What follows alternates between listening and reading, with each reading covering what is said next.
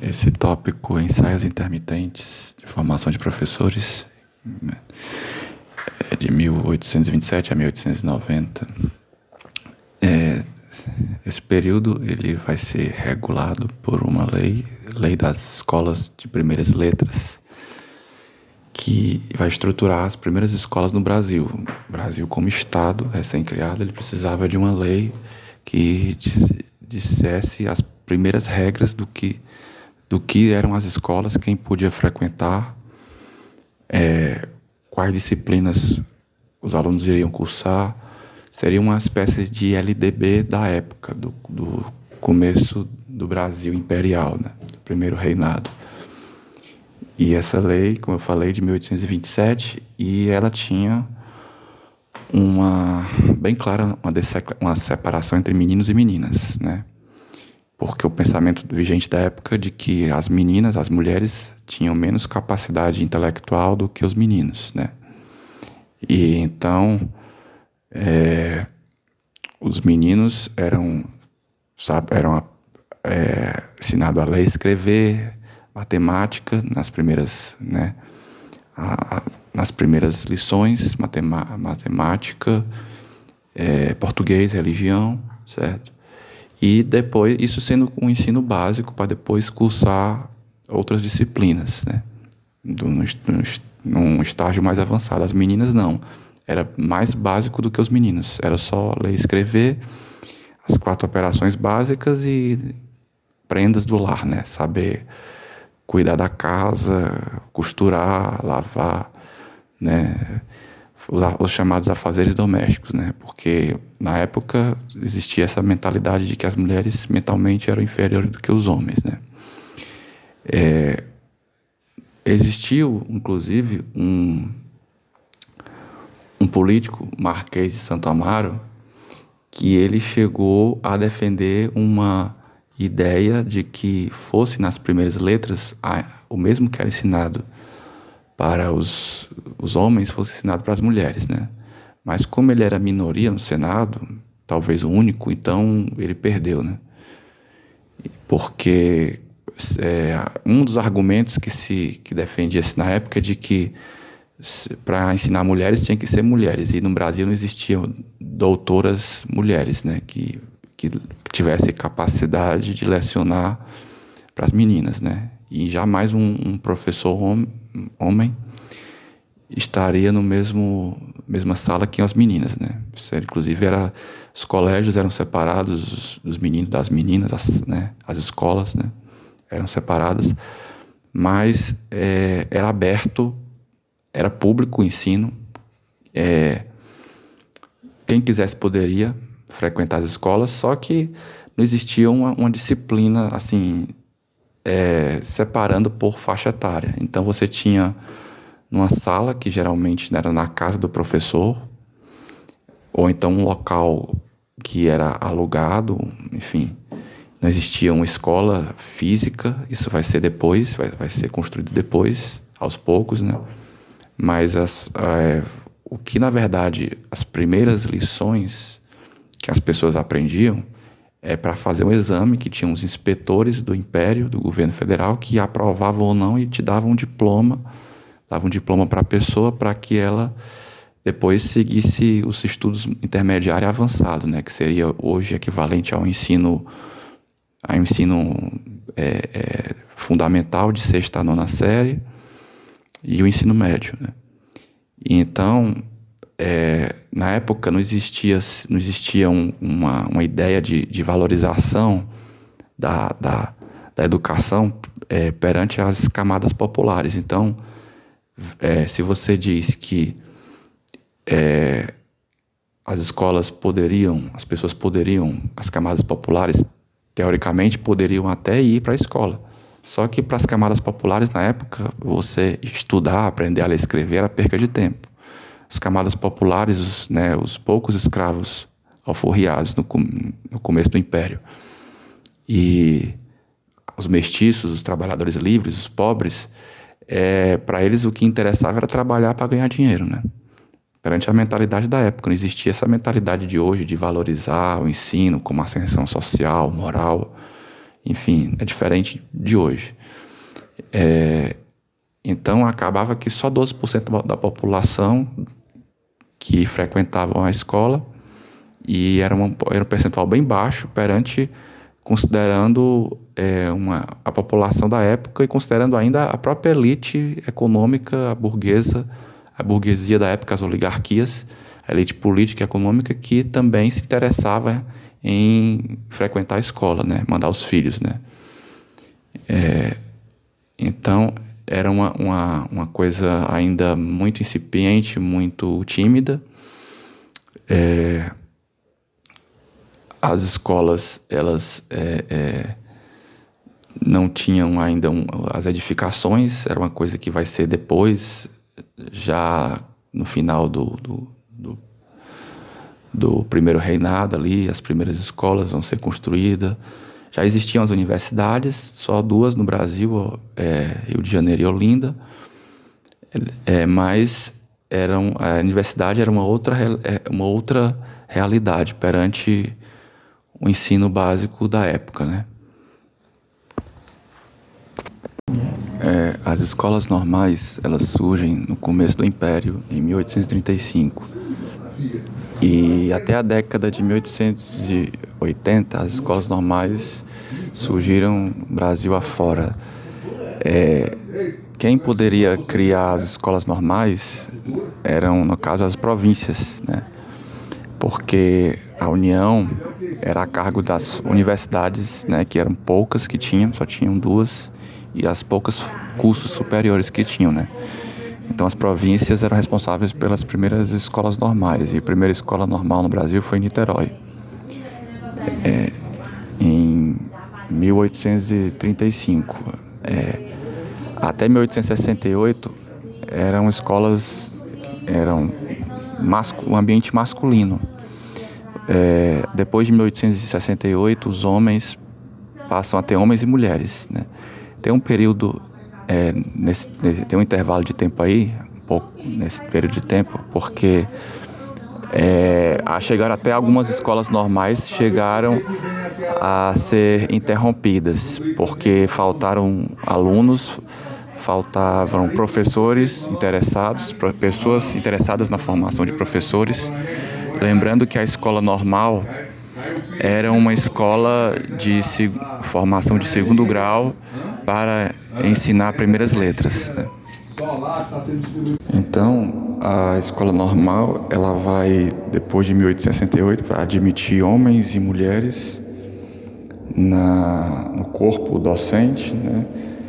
E, e, a, e, a, reformulação do ensino vai ser é, inserida algumas disciplinas, inclusive de pedagogia, é, lembrando que a escola normal ela equivalia a um curso técnico, né? E era um, era um nível médio, um curso de nível médio. É, e a, depois, com a República Velha, até a década de 30, e até depois da década de 30, é, vai ser basicamente só mulheres que vão fazer o curso normal, né? Vai ser uma, uma procura mais das mulheres. Inclusive, a própria figura da normalista vai ser muito cantada em, em, em músicas. As, as, as fardas das normalistas eram, eram uma camisa branca, saia azul, tinham todo um, um estereótipo da normalista, né? que era dentro daquela perspectiva da mulher que educava as crianças e tudo. É, e aí, com a reformulação, com a era Vargas, da escola nova, ela vai passar a ter uma nova, uma nova, um outro currículo, um currículo mais tecnicista, mais técnico, e vai perdurar até 1961, quando vai ter a primeira LDB, que vai reformular a grade curricular das escolas normais depois, em 1970, vai ter outra reforma que vai reformular de novo a grade e vai e depois, já no final da década de 70, vai ter a, a reformulação que vai meio que extinguir as escolas normais, não totalmente, mas vai é, é, diminuir bastante porque a educação básica, ela, a educação de primeiro grau, quem vai, vai ministrar vão ser os pedagogos de nível superior, né? E as específicas vão ser nas licenciaturas, né? E aos poucos os cursos normais vão, vão se extinguindo, vão se fechando e vão sendo deixados de lado, né? Até que em 1996 você tem a LDB, que vai, é, vai ter outra reformulação e que vai praticamente é, acabar com a escola normal no Brasil. Ainda vai perdurar os cursos de formação de, de professores, né? como se fosse meramente mesmo curso técnico, mas ele vai dar mais ênfase a essa lei de 1996 a uma, uma, uma educação mais técnica do ponto de vista do nível superior de pedagogia, formação valorizando a pedagogia é, na concepção é, científica da formação do pedagogo de nível superior e das licenciaturas. Né? É, em 1939 é criado o primeiro curso de, de pedagogia na Universidade do Brasil. É, o curso de pedagogia ele tinha uma formação superior, né? É, de formação de, de educadores, mas não tinha a não tinha uma, uma não tinha uma, uma atuação docência nas primeiras letras, coisa que passou a ter só no final dos anos 70. Certo? Então, a atuação das primeiras letras ainda era muito atrelada aos, aos, aos cursos normais, formação das normalistas, né? das professoras de primeiras letras, como era chamado. Então, em 1939 é criada a pedagogia nas modalidades bacharelado, licenciatura, bacharelado, que é a pesquisa, é um pesquisador, a licenciatura como parte da, do ensino para formar é, é, pedagogos, certo? Ensinar aula, certo?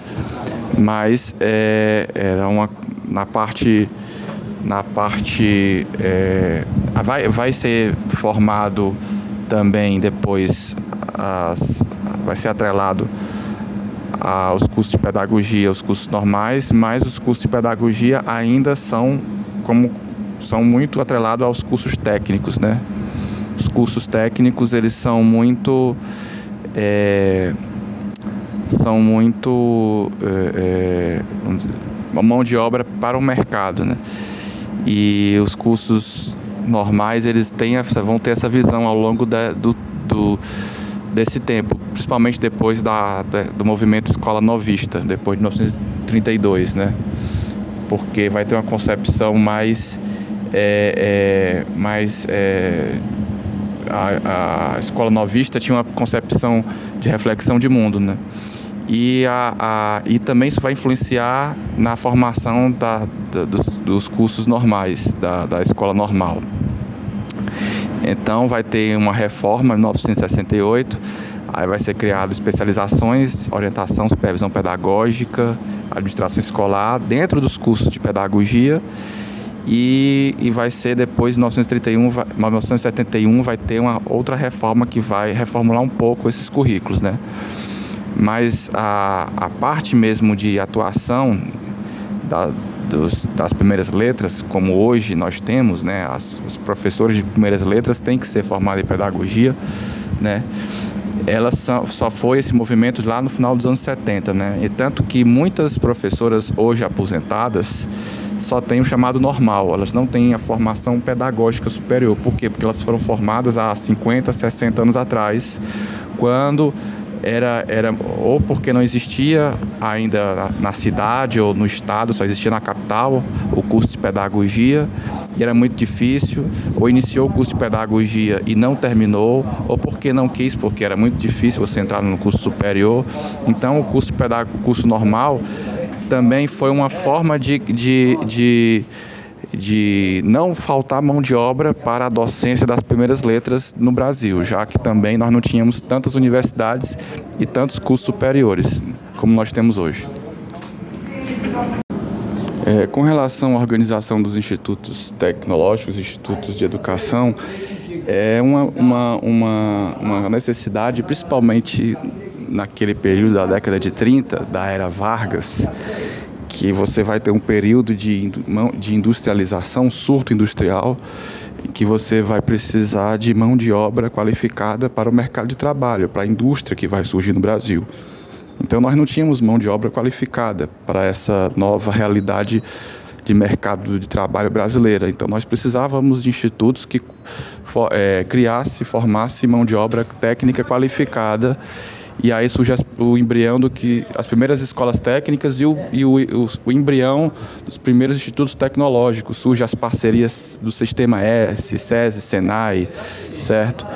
E, e aí você tem e aí você tem essa, essa, essa, essa criação dessas escolas técnicas, certo? É, que depois, já na década de 90, 97, 98, vão virar Cefet, que vão, além dos cursos técnicos, técnicos integrados, vão, vão existir os cursos superiores e depois, em 2008, 2009, os Cefets vão virar IFCE, que além de curso superior, vão ter pós-graduação é, lato senso e stricto senso, né? até com doutorado. Então, essa, essa, essa, essa, essa, essa organização desses institutos tecnológicos, esses institutos de educação, a prioridade era a formação de mão de obra técnica para o mercado de trabalho, mão de obra qualificada, de, de técnico e técnico integrado, né? que era uma formação para não que também não dissociada também da formação acadêmica regular do ensino médio, né? Como existia, como até hoje existe o médio, o médio técnico integrado. Olá, eu sou a Thaís e vou falar um pouco sobre a atual LDB, que é a 9394/96, e como ela traz essa, essas mudanças na nossa educação. Bom, essa LDB ela entrou em vigor no dia 20 de dezembro de 1996 e trouxe uma transição bastante significativa para a educação brasileira. Essa LDB também é conhecida popularmente como a Lei Darcy Ribeiro, que é em homenagem né, a este importante educador e político brasileiro que foi um dos principais formuladores dessa lei. A LDB é composta por 92 artigos que falam, né, tratam sobre os diversos temas da educação, desde o ensino infantil até o ensino superior, certo? É um pouco de, de historicidade trazendo, né? É, depois do Manifesto dos Pioneiros da Educação Nova, lá em 32, no, no governo Vargas, né, que trouxe, expôs as fragilidades do sistema educacional, inclusive afirmando seu caráter de segregação social também, que vinha, né, essa separação da sociedade de quem tinha acesso ou não à educação, porque a educação era algo exclusivo. É, veio também uma grande informalidade da docência até os anos 90, né, que foi quando foi criada a última LDB, que é essa, né, a 93 94. Na penúltima, na penúltima LDB, a 5692/71, foram criados dois programas para poder especializar, digamos assim, aqueles aqueles educadores, né, que não tinham a formação adequada para ser professor. Porque antigamente, se, por exemplo, você não desse certo na sua profissão, se você fosse ao menos alfabetizado, você poderia muito bem dar aulas. Então, foram criadas esses programas que eram o magistério e o Cefam. O magistério, ele servia como um, um complemento do segundo, do segundo grau na época, certo? Que o indivíduo ele fazia o colegial, né, que são três anos, e depois teria mais um ano de magistério. Sem magistério, ele era uma formação razoável, não era uma formação ideal para poder ser um professor, né? Mas era o que tinha ali. E em 1982 foi criado o Cefam, que durou até 2005, né? Mesmo depois da LDB de 96. que era um centro de formação de professores. E o Cefam ele conseguiu atingir mais educadores e era uma formação melhor, né? Era uma formação bem melhor para esses esses educadores, certo? Então, depois, né, obviamente, esses programas eles foram extintos. E aí houve também é um problema muito grave na época. Por quê? Porque muitos dos professores que receberam essas formações, né, eles já atuavam nas redes de ensino. Então, então vem-se é, o questionamento, né? Qual é a formação docente que, que tem que ter para poder atuar na educação básica? De acordo com o artigo 62, que eu coloquei aqui no slide, dá-se o seguinte: a formação de docentes para atuar na educação básica faz-se a nível superior, em curso de licenciatura plena, admitida como formação mínima para o exercício do magistério na educação infantil e nos cinco primeiros anos do ensino fundamental, a oferecida em nível médio na modalidade normal. Ou seja, a licenciatura plena é, ela era a principal, digamos assim, mas era também admitido o magistério, né, para a educação infantil e para os cinco primeiros anos do ensino fundamental. Então, o que fazer com aqueles professores que, que já atuavam, né, ali naquele meio? O que fazer seria foi um, um, um problema muito grande porque houve muitas, muitos questionamentos, muitas pautas no Congresso para saber o que fariam com aqueles educadores. Então, algumas universidades é, criaram a PEC, que é um programa de educação continuada, que seria para fornecer os diplomas de nível superior para aqueles educadores, certo? Então, faziam, né, participavam ali daquele programa, daquela PEC, não me recordo quantos anos eram necessários, mas depois eles conseguiam os diplomas de nível superior. Então, com essa preocupação, né, que houve muito grande, porque era necessário, foi esses, essas indagações começaram a surgir e começaram a preocupar, né, o governo federal da época, né?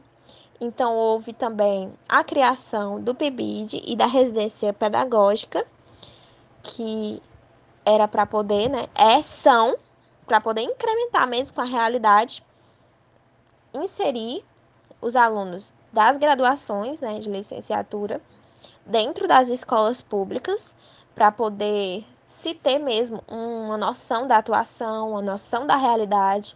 Eu fui pibidiana, do último edital da UES até março, né, desse ano de 2022.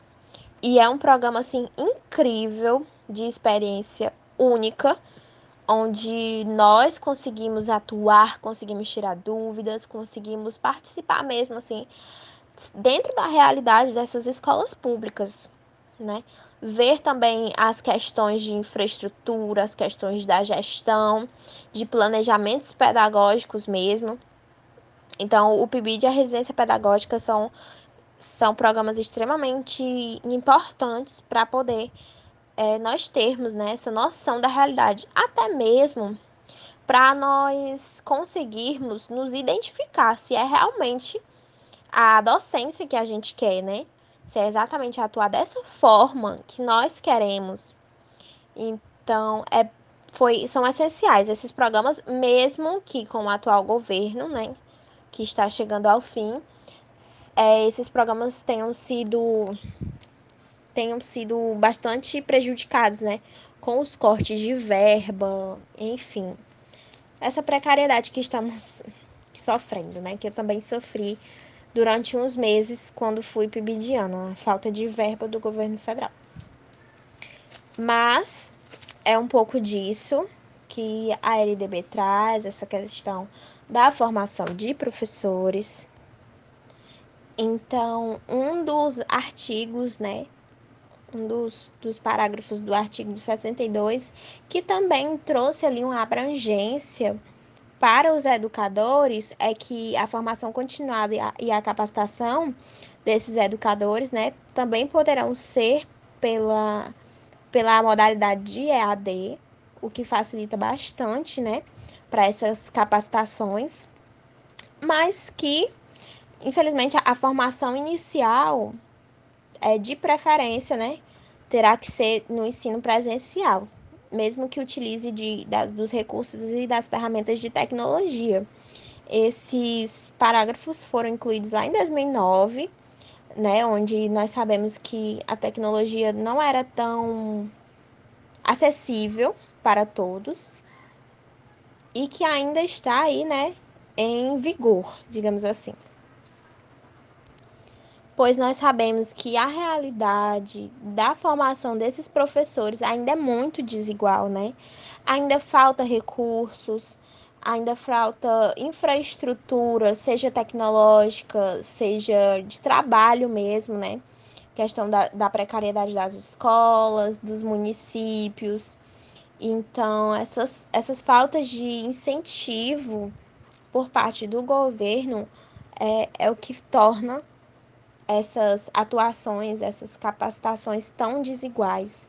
E isso realmente é muito triste e afeta bastante é, essa docência, né? essa futura docência e a capacitação desses professores. Então, eu acredito que para podermos fazer, né, para fazermos com que essa educação, essa, essas práticas de docência, essas práticas de capacitação sejam mais igualitárias, sejam mais abrangentes. Ainda temos muitas reformas aí no do Ministério da Educação para ser feitas e que espero que não seja tão distante, né? Porque há novas gerações vindo aí, novos conhecimentos, tanto tecnológicos quanto realidades de mundo, né? Da questão das novas gerações. Então, eu espero mesmo que essas mudanças, seja uma nova LDB ou não, venham para poder agregar né, e melhorar a educação do Brasil. A BNCC, Base Nacional Comum Curricular. A primeira versão da Base Nacional Comum Curricular foi lançada em 2015.